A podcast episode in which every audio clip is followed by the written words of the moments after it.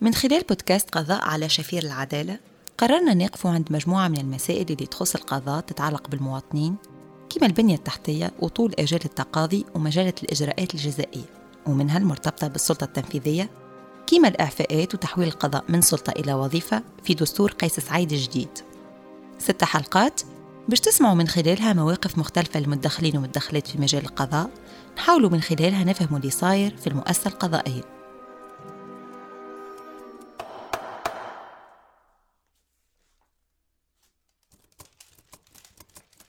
رقم الجلسة. اثنين المتهم البنية التحتية ومنظومة التكوين. التهمة عدم تحقيق العدالة. الشهاد أحمد صويب قاضي متقاعد. عمر الوسلاتي قاضي. فوزي المعلاوي قاضي سابق ومحامي. أنس الحميدي قاضي ورئيس جمعية القضاة التونسيين.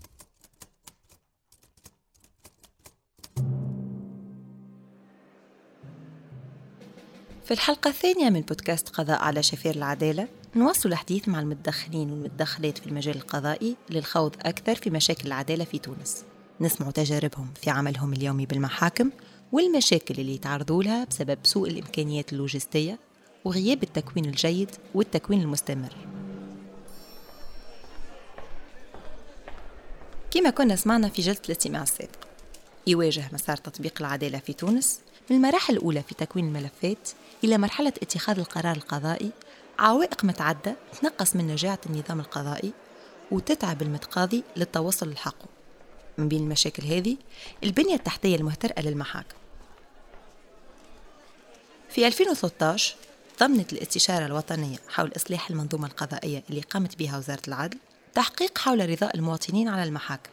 28.4% من التونسيين غير راضيين عن حالة المحاكم و51.4% غير راضين عن الاكتظاظ بالمحاكم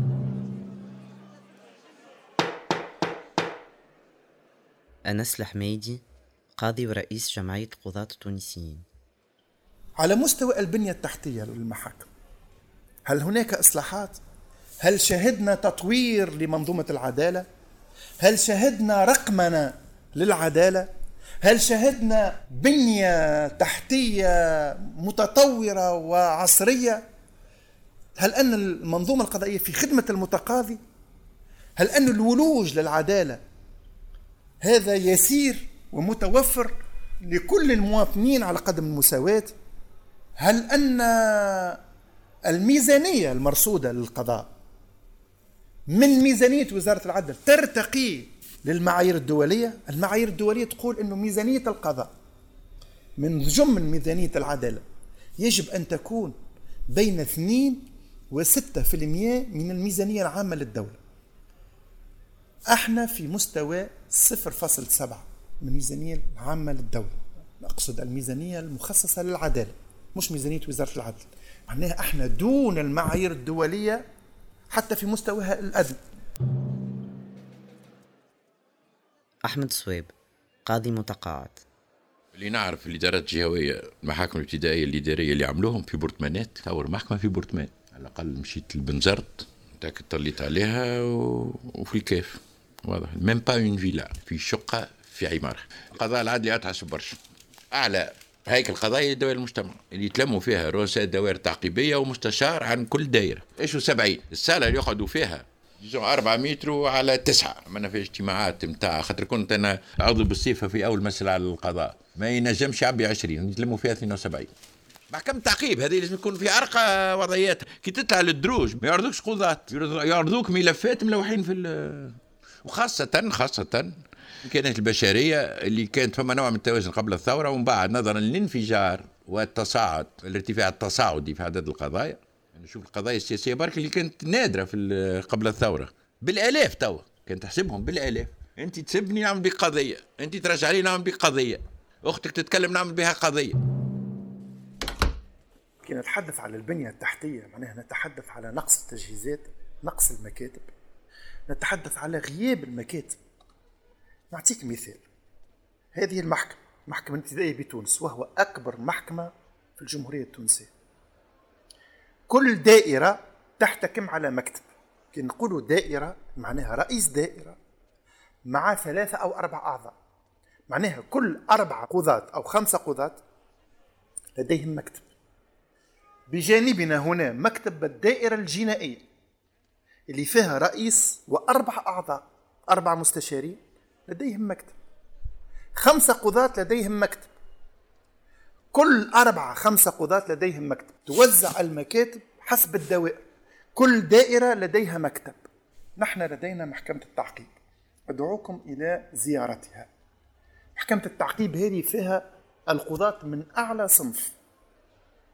معناها تجد فيها رؤساء دوائر على مستوى محكمة التعقيب اللي عندهم 30 سنة فما فوق من القضاء.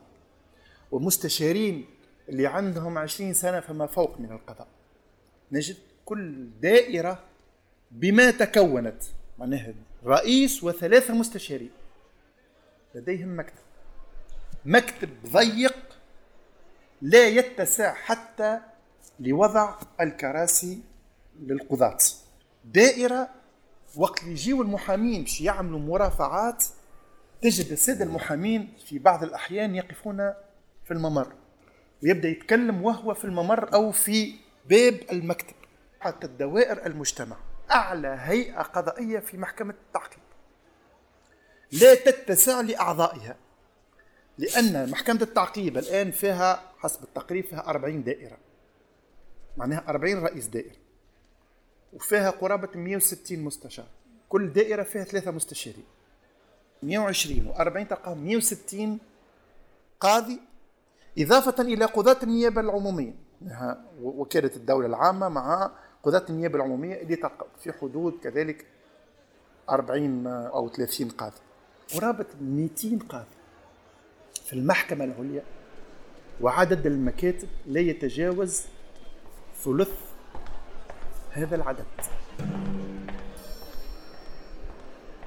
حسب وزارة العدل عشرة محاكم جديدة بكلفة تقدر ب 176.4 مليون دينار و12 مشروع توسعة وإعادة تهيئة وبناء بكلفة جملية تقدر ب 21 مليون دينار ما زالت كلها في طور الدراسة وطلب العروض.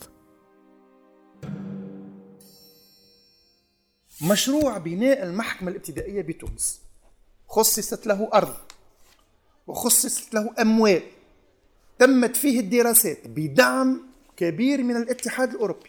الملف تاع الدراسات استكمل منذ سنتين على الأقل من قبل حكومة هشام المشيش والملف يراوح مكانه ولم تخرج عروض الطلب ولم تنطلق الأشغال رغم أن الأموال مرصودة ورغم أن المكاتب المكلفة من الاتحاد الأوروبي قامت بالدراسات وننتظر الانتقال لمرحلة التنفيذ والآن أكثر من سنتين ومرحلة التنفيذ متوقفة بالتمام والكمال لأن المحكمة الابتدائية بتونس بالدراسات فيها جزء معناها أصبح غير ممكن قابل للاستعمال لأنه قديم جدا ويجب إدخال إصلاحات كبيرة عليه. وباقي الجزء أصبح لا يؤمن العمل اليومي بالشكل الطبيعي.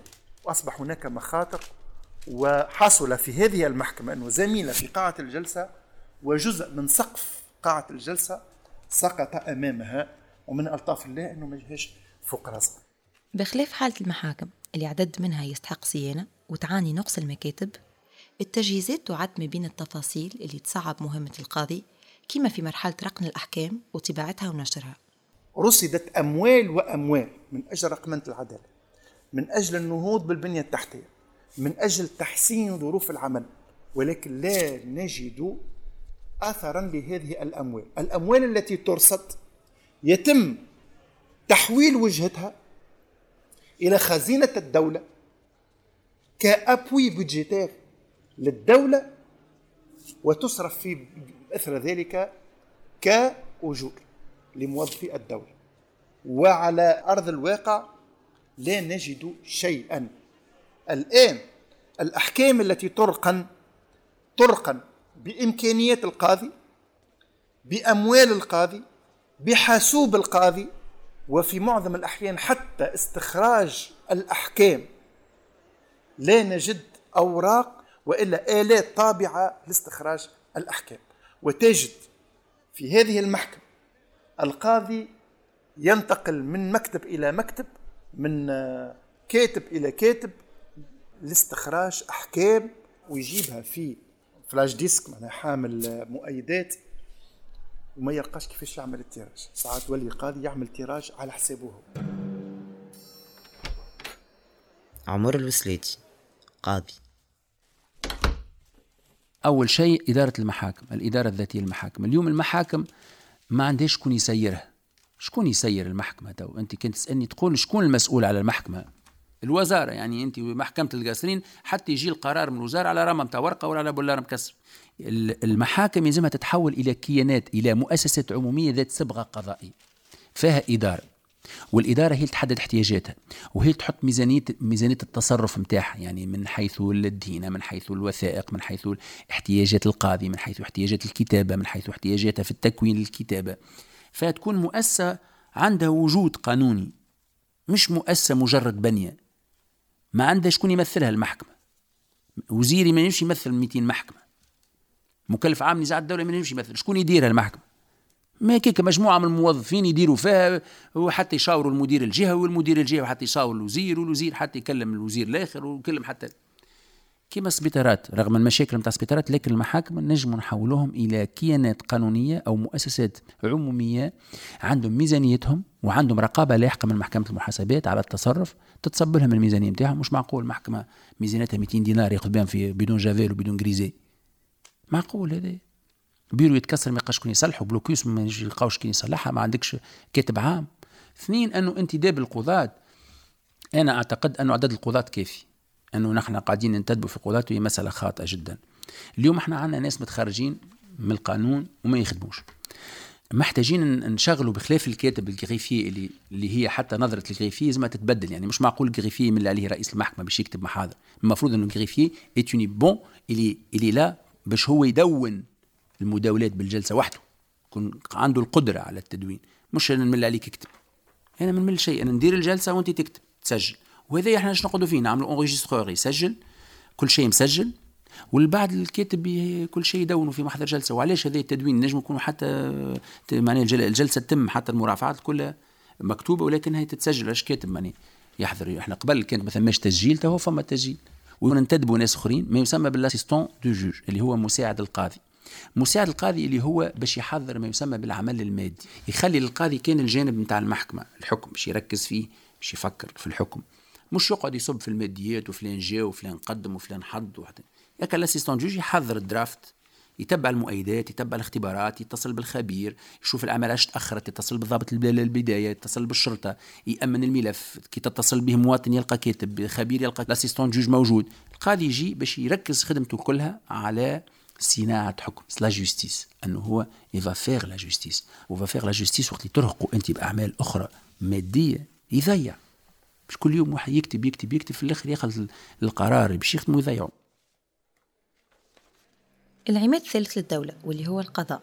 ما يأثرش في المواطنين من ناحية تطبيق القوانين وتمكينهم من حقوقهم فقط. لكنه زادة يعتبر من البارومترات المحورية في المجال الاقتصادي. ولو أنه في الظاهر تدخله مش مباشر إلا أنه مناخ قضائي غير ناجع ما نجمش يساهم في التنمية الاقتصادية للدولة. فوزي المعلاوي محامي. نحن نعلم أن حتى القضاء وأدائه من حيث السرعة والنجاعة بقطع النظر عن النزاهة اللي هي مسألة مفترضة ويجب أن تتوفر لكن على مستوى الأداء وعلى مستوى النجاعة فإن ذلك من النقاط التي تضاف وتجعل من مناخ الاستثمار عاملا مشجعا لاستجلاب الاستثمارات خاصة الأجنبية. في غياب إمكانيات لوجستية للقضاء تخول له أداء ناجعة سواء على مستوى الإمكانيات اللوجستية أو على مستوى التكوين أو على مستوى الإطار الإداري للمحاكم أو على مستوى المكاتب فذلك سيكون له تأثير سلبي بالضرورة على حجم الاستثمارات التي يمكن أن نصل إليها أو التي يمكن أن نحققها. كيما الإجراءات اللي تأثر في الزمن القضائي والبنية التحتية اللي تعكس ظروف عمل صعيبة التكوين يمثل مشكلة من المشاكل الأساسية اللي تعرقل مسار تطبيق العدالة.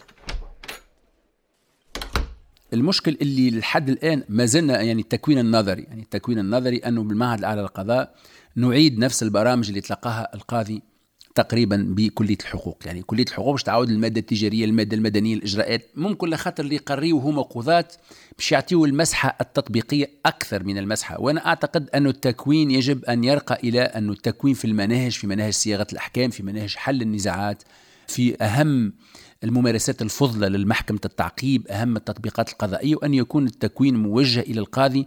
التخصص يبدأ من المعهد يعني أنا نظن أنه حتى سنتين تكوين للقاضي في المعهد شوي يعني عام نظري وعام تطبيقي شوي. أنا أعتقد أنه يلزم القاضي ساعة يكون عنده مستوى جامعي يفوق الإجازة أو هذا نظام الإجازة ثلاثة سنوات غير معقول أنه قاضي يعمل ثلاثة سنوات في الجامعة يولي قاضي يولي وكيل جمهورية. تصور اللي حتى التكوين المستمر يجب أن يكون في نفس المحكمة مش يكون في المعهد يعني يجي تحضر محاضرة ما عندهاش علاقة باليومي نتاعك يعني أنت تشتغل مثلا في الجزائي وهو يجي تعمل محاضرة في المدني ما عندهاش علاقة به donc هذا التخصص هو اللي باش يعطي نجاعة للقرار القضائي لأنه مش معقول اليوم واحد يكون يخدم عقاري يلقى روحه غدوة مساعد وكيل جمهورية ولا يلقى روحه وكيل جمهورية. donc تقريبا 10 12 سنه ما عنده حتى فكرة على ال... وما يتلقاش تكوين قبل ما يتعين. فبالتالي التكوين الآخر اللي هو مستمر يجب أن يكون داخل المحاكم. أن تكون هناك التكوين داخل المحاكم في الحقيقة هذه معضلة آه، جدية.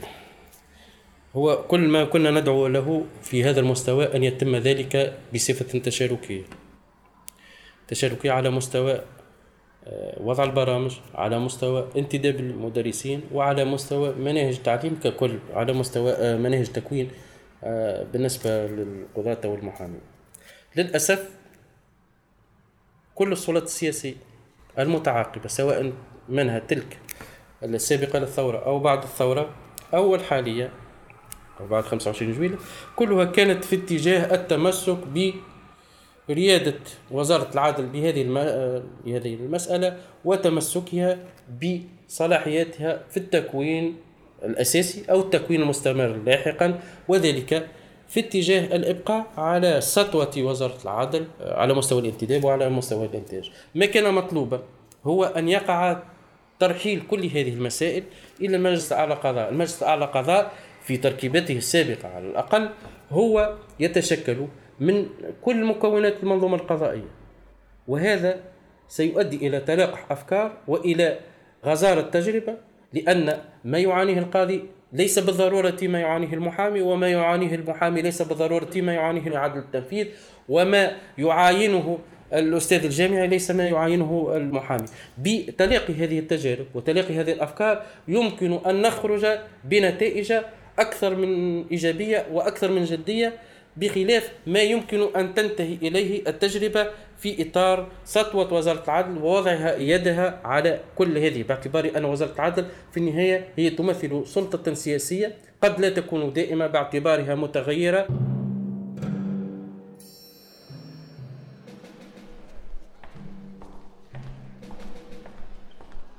اكتظاظ في المكاتب مطبعات معطلة محاكم تشتكي نقص الصيانة والتنظيف وتحرم القضاة والمحامين والكتبة وكل المتدخلين في المجال القضائي من ظروف عمل لائقة. وتحرم المتقاضين من خدمة عمومية محترمة. ما هيش وحدها الأسباب اللي تنقص من نجاعة العدالة. ينضاف لها زادة. منظومة التكوين معرفتش تطوير. تركز أكثر على الجانب النظري وتهمل الجانب التطبيقي. كما أنها ما تخوش بعين الاعتبار. مؤهلات أخرى في اختيار القضاة في امتحان الالتحاق بالمعهد الأعلى للقضاء. كما الثقافة العامة والاختبار النفسي التقني. المشاكل هذه ما هيش وحدها اللي تمثل خطر على سيرورة العدالة. المجلات والقوانين هي زادة متدخلة مباشرة في انخفاض نجاعة العدالة. ومن بينها مجلة الإجراءات الجزائية متهمة جلسة استماع القادمة.